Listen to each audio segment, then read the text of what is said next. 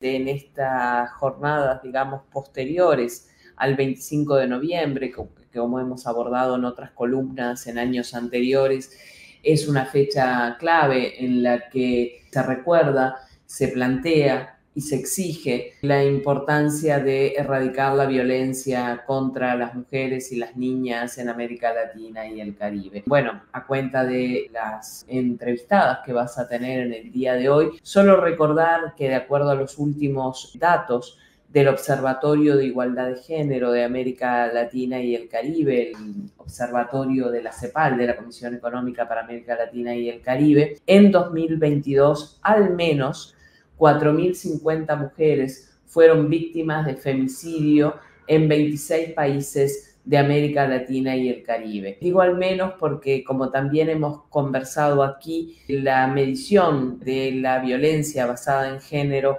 todavía es materia pendiente por las dificultades que tiene y por los distintos criterios que se utilizan en nuestra región. Por eso mismo, y así como lo afirma la CEPAL, no se puede establecer una tendencia con relación a las tasas de femicidio en la región, porque las variaciones entre un año y otro, entre los distintos países o aún comparativamente en cada uno de los países, son pequeñas y no reflejan dinámicas sostenidas, sea de incremento o sea de reducción. Lo que creo que es importante, más allá de esta discusión, si son más o menos, si aumenta o disminuye, es volver a repetir la cifra. Son 4.050 mujeres que perdieron su vida a causa del femicidio, que como también hemos mencionado es la expresión más grave y más dramática de la violencia basada en género, pero no la única, ¿sí? En este sentido, plantear una vez más la preocupación por la incidencia de la violencia basada en género en nuestra región. Vemos aquí cómo la violencia feminicida se mantiene, a pesar de que hay avances en materia de normativa, de legislación, de políticas para prevenir la violencia basada en género y también una mayor conciencia pública sobre este tema. Pero bueno, seguimos con 4.050 mujeres que pierden la vida a causa de la violencia basada en género. Si miramos los 19 países y territorios de América Latina y el Caribe que informaron el número de femicidios, encontramos, siempre para datos del 2022, que las tasas más altas se registraron en Honduras, con 6 por cada 100.000, 100.000 mujeres, ¿verdad? Eh, República Dominicana, 2.9 cada 100.000, El Salvador y Uruguay con 1.6. Y las más bajas, es decir, menos de una víctima por cada 100.000 mujeres, se encontraron en Puerto Rico y en Perú con 0,9, en Colombia 0,8, Costa Rica 0,7, Nicaragua 0,5, Chile 0,4 y Cuba 0,3. Creo que nos resulta una vez más un buen argumento, un indicador que nos permite volver a afirmar algo que no, nos cansamos de repetir, y es que nuestra región tiene el deber de prevenir y de eliminar todas las formas de violencia contra las mujeres y las niñas, y que para eso se necesitan políticas públicas activas y sociedades civiles comprometidas con este tema. Por supuesto, que este es un tema que en Claxo desde siempre venimos trabajando y que está incluido también en nuestras plataformas para el diálogo social. Te escuchaba con mucha atención, Karina, mientras que estábamos viendo la imagen de las hermanas Mirabal, ¿no? Digo, que tengo entendido, el 25 de noviembre, el Día de la Eliminación de la Violencia contra las Mujeres, fue puesto en homenaje a las hermanas Mirabal, bueno, eh, asesinadas en el marco de la dictadura de, Trujillo, un 25 de noviembre, de ahí esta, esta fecha en lógica de, homenaje. Y bueno, bien vale ahí viendo esta imagen, esta pintura de las hermanas Mirabal asesinadas este, en el marco de, esa dictadura, pero también como símbolo de la violencia contra las mujeres. Absolutamente, y en otros años hemos tomado justamente la historia de las hermanas Mirabal, eh, digamos, para hablar de este tema desde su componente histórico, pero también desde, desde, bueno, su realidad actual. Hoy preferí traer las cifras, porque yo creo que las cifras nos llaman a la reflexión. Esas 4.050 mujeres que nos faltan a todos y a todas en nuestra región, creo que es el indicador más potente que podemos presentar en una semana como esta, donde, bueno, ha transcurrido el 25 de noviembre, para llamarnos a todos, por supuesto, a la reflexión, pero sobre todo a la acción, a la acción para erradicar la violencia basada en género contra mujeres y niñas en nuestra región. Karina, tengo entendido que también nos ibas a hablar sobre el panorama social de América Latina y el Caribe en su edición 2023 eh, de CEPAL que año tras año nos venís trayendo las novedades de este informe que, bueno, es muy clarificador de en qué momento nos encontramos. Y entiendo que después de una pandemia, mirar qué pasó con las desigualdades lo vuelve muy interesante para entender un poco dónde estamos parados en América Latina y el Caribe, ¿no? Exactamente, también en estos días se presentó, digamos, los resultados o los contenidos principales del panorama social de América Latina y el Caribe que elabora la CEPAL, la Comisión Económica para América Latina y el, Caribe. Y creo que siempre es un buen momento para justamente hacer una pausa, leerlo y reflexionar a partir de las cifras que allí aparecen, que por supuesto las cifras y el análisis que allí aparecen en base a lo que los distintos, digamos, gobiernos de nuestra región informan en los indicadores sociales, en los indicadores económicos, productivos, etcétera. y bueno, hacer una, pequeña pausa para ver en qué estamos y sobre todo cómo seguir adelante. Además, traemos siempre aquí en estas columnas algunos resultados del panorama social porque no nos olvidemos que tenemos una alianza estratégica con la CEPAL, Claxo y CEPAL, trabajando en América Latina y el Caribe en distintos temas, en materia de formación, de investigación, entonces, creemos oportuno también comentar en esta columna este informe.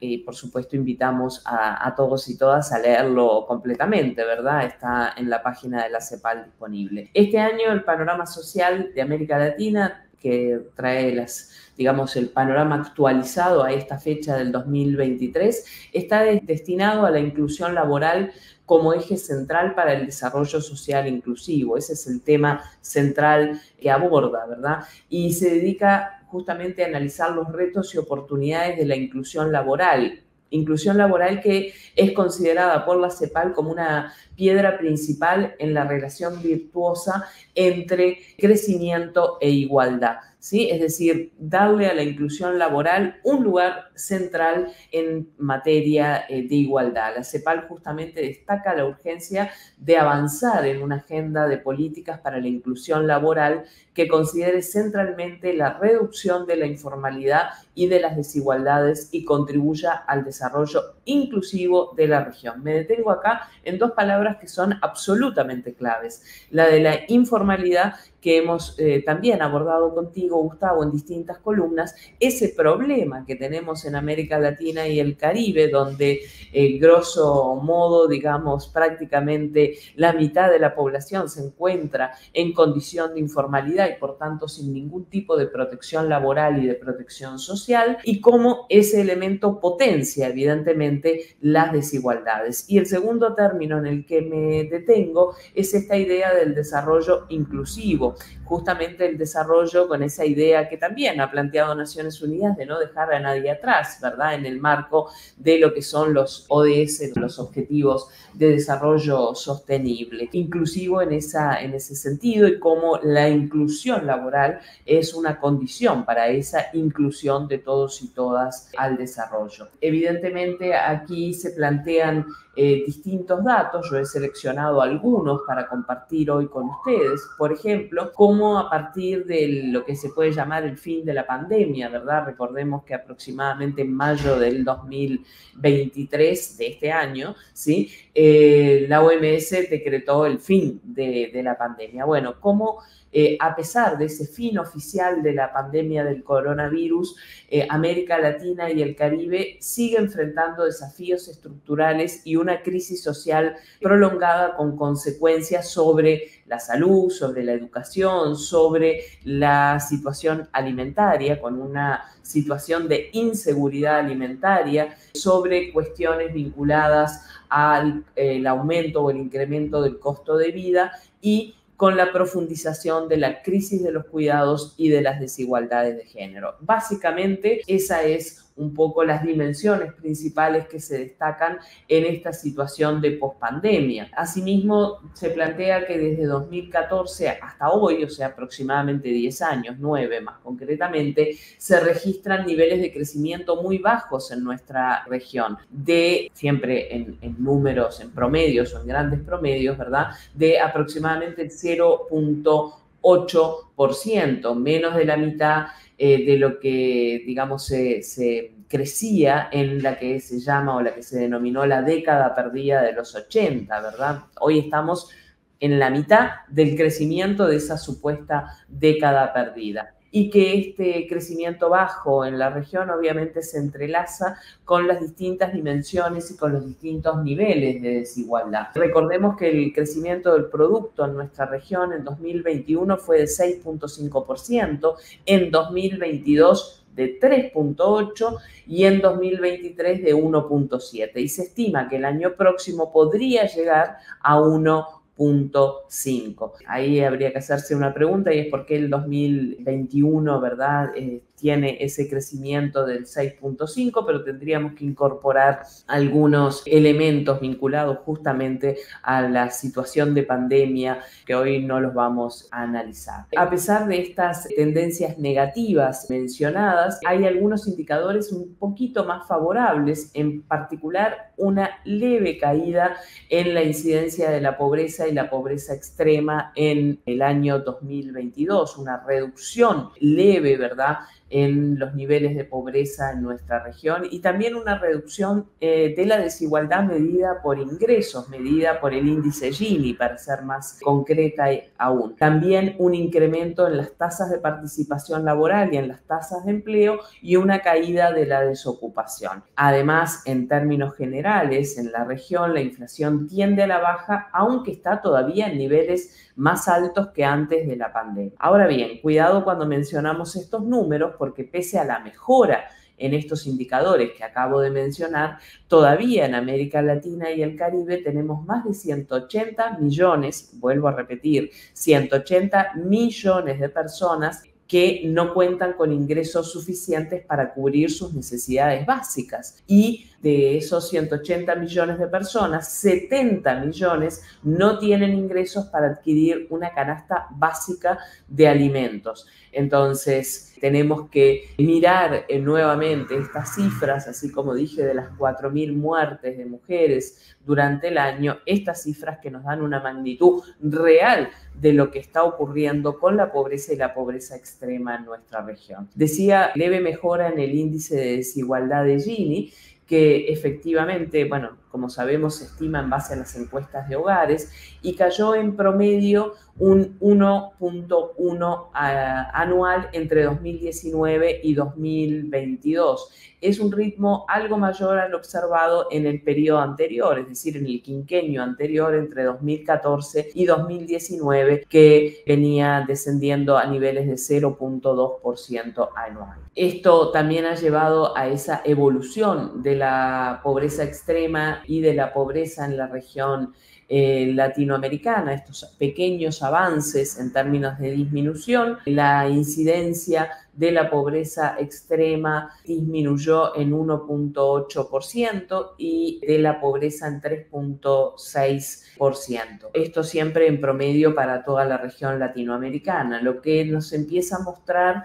la recuperación de la pandemia, digamos, el, llegar a los niveles prepandemia, incluso estar un poquitito mejor, apenas un poquito mejor respecto de 2019. Esta disminución de la pobreza pequeña, pequeña disminución de la pobreza en 2022 es consecuencia, siempre de acuerdo a este informe de la CEPAL, de un crecimiento real de los ingresos laborales. Y para 2023 se proyecta un leve aumento que esta situación de los ingresos laborales siga mejorando. En lo que tiene que ver específicamente con la dimensión laboral, que es el objetivo central de este informe, bueno, aquí se alerta esta situación de América Latina y el Caribe, dicen ellos textualmente, vive una crisis en cámara lenta desde 2010. ¿Por qué? Porque entre 2014 y 2023 el número de ocupados creció solo el 1.26% digamos, algo así como la mitad del 3.2% registrado en esa famosa década perdida que mencioné de los años 80 la pandemia del COVID-19 profundizó esta tendencia y desencadenó la mayor crisis de los mercados laborales de la región desde 1950 hasta ahora. Recordemos que en 2020 la creación de empleo cayó por primera vez en 70 años, es decir, desde el año 1950. Después porque entre 2020 y 2022 hubo una leve recuperación de los niveles de ocupación luego de la crisis más dura, más fuerte de la pandemia y que tuvo un impacto directo en la disminución de la desigualdad. Pero las brechas de ingreso continúan siendo todavía muy elevadas en los países de la región, siendo que el ingreso laboral es la principal fuente de recursos para los hogares de todos los estratos. Recordemos, ¿sí? este tema es eh, bien importante. En los países de la región, con datos de 2022, el monto total del ingreso del trabajo remunerado captado por el decil más rico fue casi tres veces más alto que el de los cuatro deciles más pobres. Este es un indicador bien interesante para analizar esa desigualdad de ingresos que mencionábamos hace, hace unos minutos. Pero también hay un capítulo referido a las desigualdades de género, ¿verdad? Donde muestra eh, este informe que entre 2001 y 2019 la tasa de participación de las mujeres en el mercado de trabajo se incrementó lentamente, pero en 2020 y debido a la crisis de la pandemia se registró una pérdida masiva de puestos de trabajo que afectó a las mujeres de forma desproporcionada en relación a los varones y ocasionó un retroceso de 18 años en la tasa de participación femenina. Esto particularmente lo habíamos analizado en detalle en columnas anteriores, ese retroceso de casi 20 años en lo que tiene que ver con la participación femenina en el mercado de trabajo, en el trabajo remunerado. Una de las principales razones de esta persistencia en la brecha de género de la participación laboral es la desigual distribución del trabajo no remunerado, es decir, la desigual distribución básicamente del trabajo doméstico y del trabajo de cuidados entre varones y mujeres. Y esto se debe a, bueno, por supuesto, la desigual distribución al interior de los hogares y la ausencia en todos nuestros países de políticas públicas que coloquen el cuidado como objeto de la política pública justamente. También en lo que tiene que ver con esta inclusión o, eh, laboral o esta mirada sobre desigualdad e inclusión laboral. Creo que es razonable mencionar algunos indicadores que se tienen sobre datos de los jóvenes, ¿verdad? Allí lo que nos plantea este informe es que en la mayoría de los países de la región la tasa de desocupación juvenil es cerca de tres veces más alta que la de los adultos un 23% de las personas jóvenes no estudian ni trabajan remuneradamente, de las cuales además más del 70% eh, de esos jóvenes que no estudian ni trabajan remuneradamente son mujeres. Y además casi el 16% de las y los adolescentes no asiste a el sistema de educación formal, ¿verdad? La escuela, liceos, etcétera. Creo que esos dos números también son importantes y por supuesto se relacionan. En el caso del indicador que mencioné recién de las mujeres también con las situaciones de cuidados. En definitiva, estos son solo algunos de los muchísimos indicadores y números que trae este informe, pero que nos plantea la importancia de volver a colocar el análisis de la desigualdad, en este caso vinculada a la eh, inclusión laboral, a las políticas de inclusión laboral más concretamente, políticas que, que de acuerdo a la CEPAL deben orientarse a ampliar la cobertura de los sistemas de protección social, también lo hemos mencionado aquí como uno de los grandes desafíos pendientes de nuestra región, políticas que tienen que trabajar en el fortalecimiento de la protección de ingresos, considerando los cambios que hoy existen a nivel de lo que es el mundo del trabajo, considerando también la crisis climática, las transiciones justas y cómo todo esto afecta la inclusión laboral, políticas que también tienen que estar enfocadas en la educación con criterios de calidad y de relevancia, formación para efectivamente poder participar de manera adecuada de los mercados de trabajo, de las estructuras productivas, etcétera, afirmación de la CEPAL nuevamente, y políticas de salud vinculadas a, bueno, la población en general, bueno, cómo prevenir situaciones catastróficas como la que enfrentamos ante la crisis de la pandemia de acuerdo a la debilidad de algunos sistemas de salud en los países latinoamericanos y caribeños. Por supuesto que el informe es mucho más amplio, pero quería por lo menos destacar estos puntos en el día de hoy aquí en InfoPlazo.